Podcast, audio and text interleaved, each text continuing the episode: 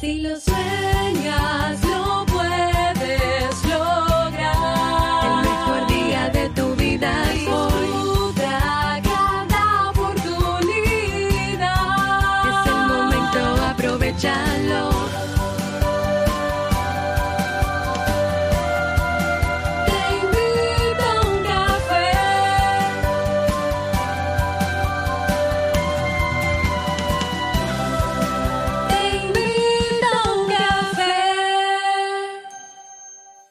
Y ahora contigo, Robert Sasuki, consultor en desarrollo humano y emprendimiento.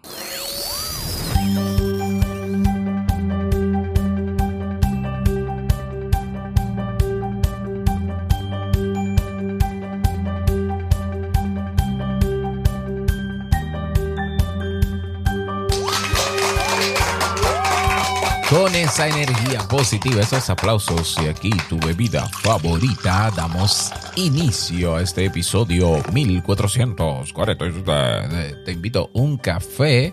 En el día de hoy vamos a estar eh, reflexionando juntos, haciendo un ejercicio de introspección, DJ. La música, gracias, DJ. Un ejercicio de introspección a través de unas preguntas que tengo por acá.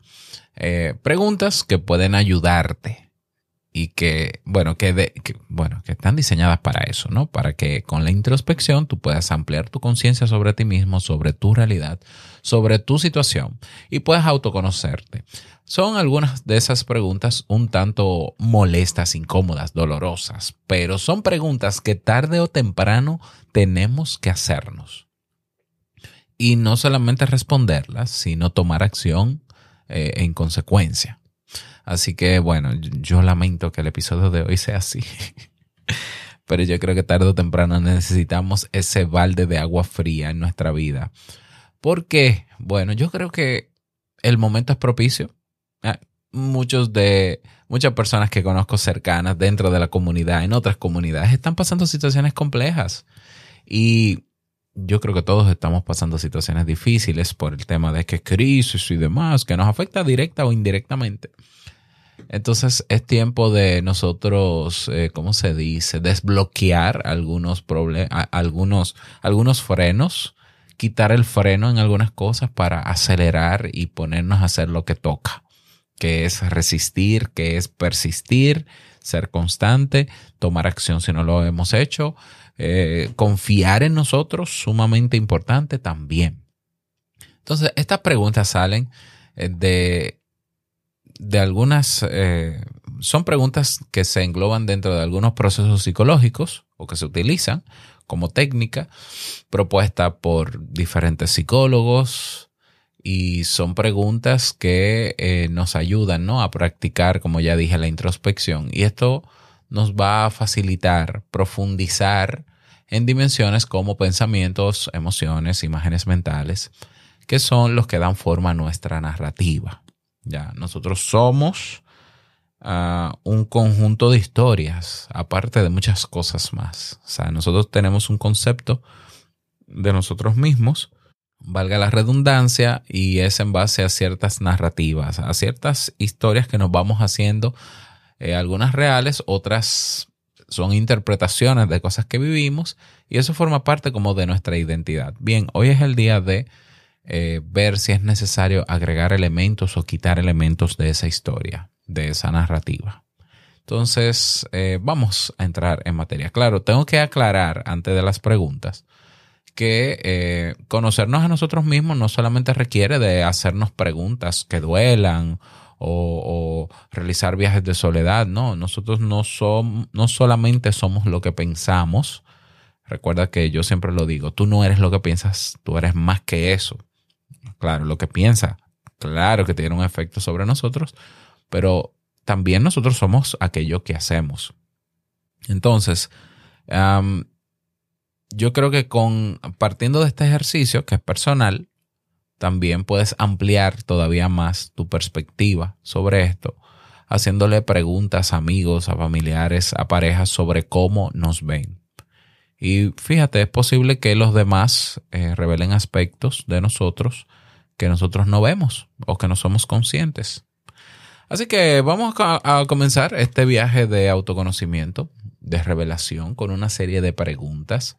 No se trata, y aquí digo la consigna, no se trata de responderlas de manera rápida.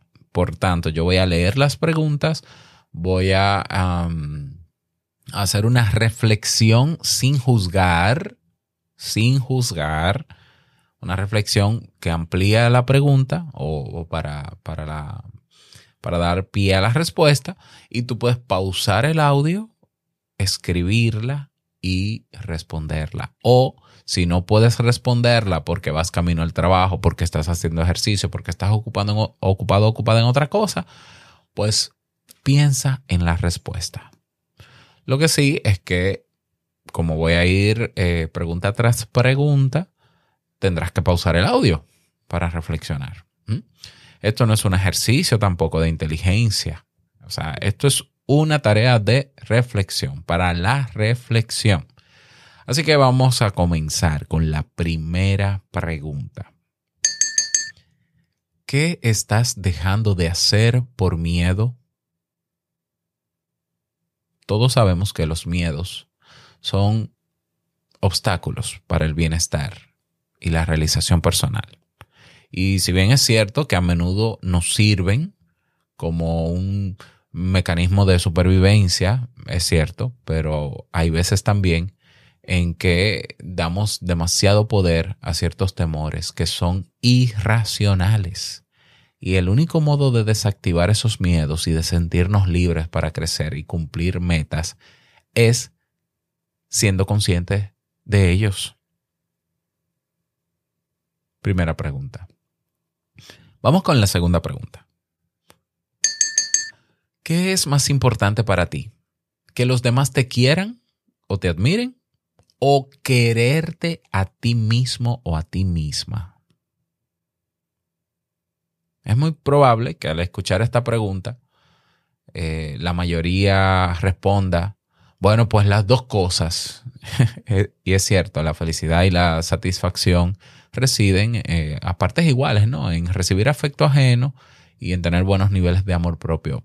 Ahora bien, el problema está en que en ocasiones nos focalizamos más en un área que en el otra, eh, que en la otra, perdón. Y no es saludable depender de la admiración y el afecto ajeno para sentirse bien. Como tampoco lo es quererse en exceso a uno mismo y descuidar a los demás. Pregunta número 3. ¿Qué diferencia hay entre tu yo público y tu yo privado? Esta pregunta puede que duela, pero son preguntas que tenemos que hacernos. ¿Nos comportamos igual de manera pública que en privado? Somos unos camaleones sociales que buscan siempre mimetizarse con las demás personas para sentirse integrados. La cara que damos a los demás es de pura alegría, bienestar, desarrollo, eh, progreso, cuando sabemos que es mentira. Tengámoslo presente. Esforzarnos en ser lo que no somos, solo para agradar y sentirnos aceptados únicamente, lo que trae es sufrimiento. Seguimos, pregunta número cuatro. ¿Te estás esforzando en cumplir expectativas ajenas? Nunca está de más reflexionar en los esfuerzos presentes en esas metas y actividades a las que dedicamos nuestro tiempo. Ahora bien, esos objetivos que esperamos lograr nos satisfacen e ilusionan verdaderamente. ¿O son quizá expectativas ajenas que nos obligamos a cumplir para satisfacer a otros? Pregunta número 5. ¿Estás idealizando a alguien? Las personas idealizamos cuando estamos enamorados y también cuando admiramos en exceso a alguien. Atribuir rasgos y características positivas a alguien solo porque nos gusta o atrae es algo muy común. Nada es más importante en estos casos que ser consciente de ellos y aplicar una mirada más aterrizada, más objetiva y con menos filtros. Seguimos. Pregunta número 6. ¿Crees que estás cayendo en algún comportamiento que es negativo para ti? Esta es otra pregunta que puede, puede que duela, ¿ya? Pero tenemos que planteárnosla. Hay muchas conductas en las que podemos estar atrapados ahora mismo y que no deseamos ver.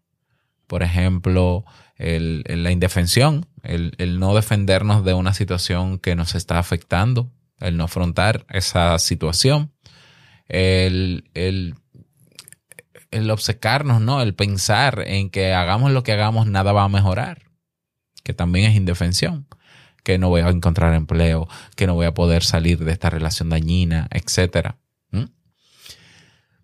Y está también el extremo de eh, pasar por, por alto y justificar problemas, eh, conductas, perdón, o actitudes relacionadas con conducta alimentaria, abuso de alcohol, dependencia excesiva del móvil, ¿eh? comer de forma que no es saludable y que lo sabemos que no es saludable. O sea, aceptar que estamos envueltos en comportamientos, en conductas que no nos suman, que son poco saludables, pero esto es, esto es prioritario. Prioritario hacer conciencia de eso. Seguimos. Pregunta número 7. ¿Hay alguien que no te valora, pero a quien te cuesta dejar? Repito, hay alguien que no te valora, pero a quien te cuesta dejar. Ya sea amigos, familiares, parejas.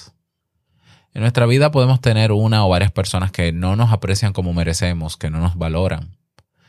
Pero quizás sea el momento de tomar una decisión al respecto quizás estamos cargando con algo que no deberíamos cargar. Vamos con la pregunta número 8.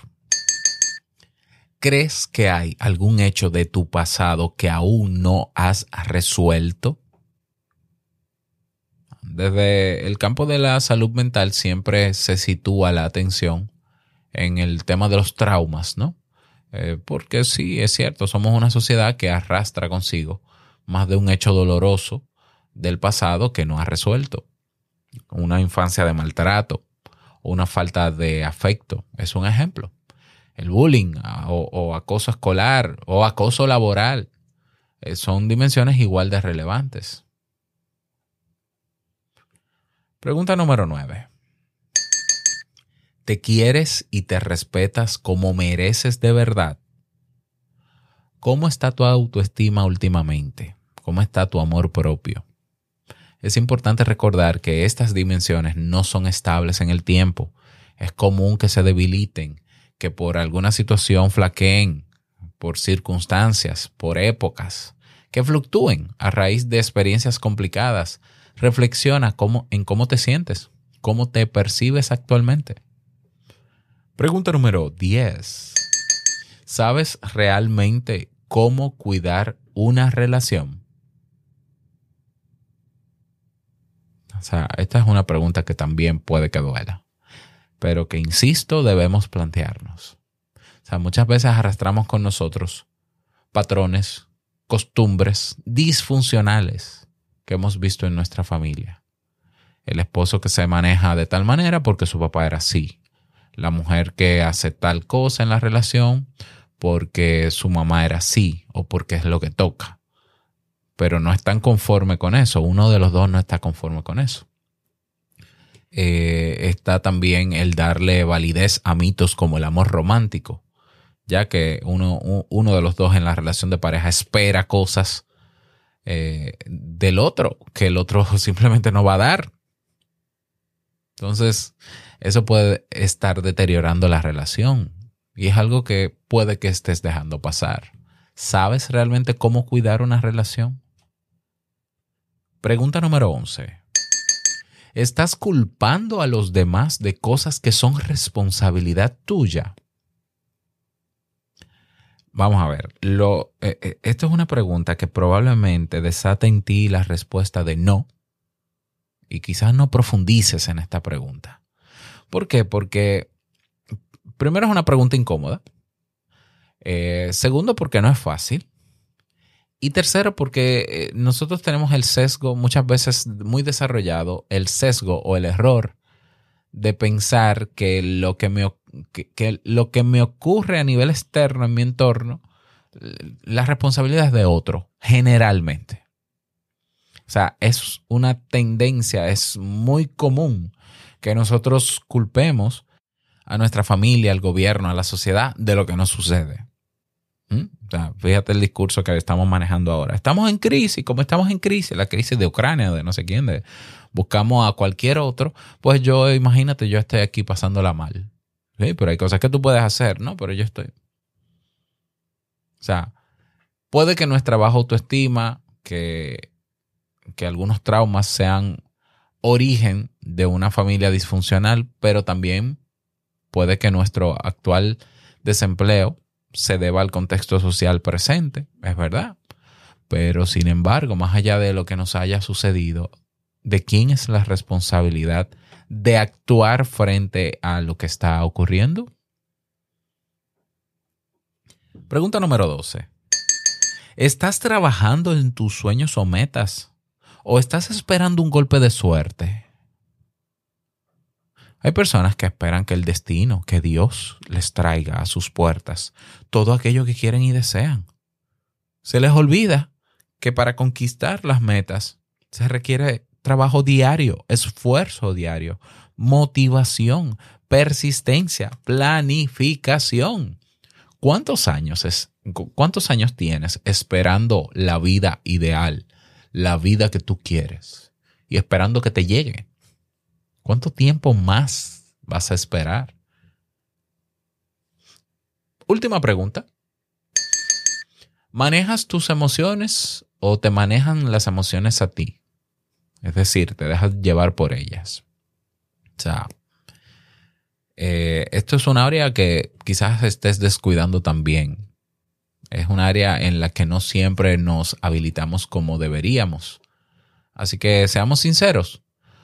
¿Cómo manejas las emociones que, tipificamos ¿no? como, o categorizamos como desagradables? ¿Cómo las manejas?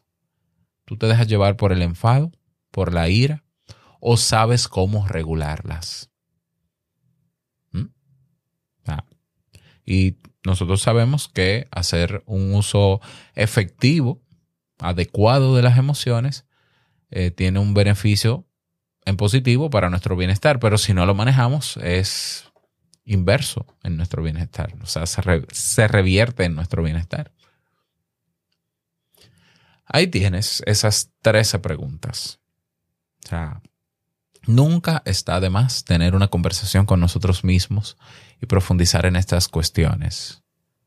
¿Por qué? Porque podemos darnos cuentas, cuenta perdón, de que hay pequeñas áreas que requieren nuestra atención mi invitación es que si escuchaste este episodio así de corrido y, ay, qué bonito, Robert, qué bonito, deja el audio ahí donde está. Saca un momento hoy, sí, hoy, en absoluto silencio. Si quieres sacar un cuaderno, una lista, el computador, lo que quieras. Y responde a esas preguntas de manera concisa o de manera extensa, pero sobre todo de manera sincera. Y al lado de la respuesta a esas preguntas, entonces escribe una, una columna que sea acciones a tomar y escribe esas acciones. Eso no quiere decir que lo vayas a hacer de una vez, no, pero escríbelas. Eso, ese, ese es el ejercicio que yo te invito a hacer hoy, contigo sientes ganas de llorar mientras haces el ejercicio, llévate servilletas, llora. Llora. Cuando se te calme el llanto, sigue. No, que sientes rabia, respira. Sientes dolor, respira. Cuando te calmes, sigue. Termina el ejercicio y luego con esa lista de acciones, otro día que puede ser mañana. es que la vida no espera. No espera. Mañana, entonces tú vas a hacer un plan de cómo cada una de esas acciones las vas a realizar. Eso es mañana viernes, ¿no? Y el sábado, pasado mañana, comenzarás a trabajar en eso. Así que a trabajar, mi gente. Fuerte abrazo. Espero que estas preguntas te hayan servido. Me gustaría que me lo confirmes, por favor, en el grupo de Telegram. Déjame saber qué te pareció el ejercicio, las preguntas. Y eh, si tienes alguna propuesta, pregunta, duda sobre el ejercicio, sobre las preguntas, si quieres que, no sé, si, si, tienes idea de algún tema relacionado con este, ya sabes que tienes el grupo en Telegram y es todo tuyo. Así que sácale provecho a este podcast. Que pases un bonito día, que te vaya súper bien. No olvides que la vida es una y nosotros la vivimos. Nos escuchamos mañana viernes en un nuevo episodio. Chao.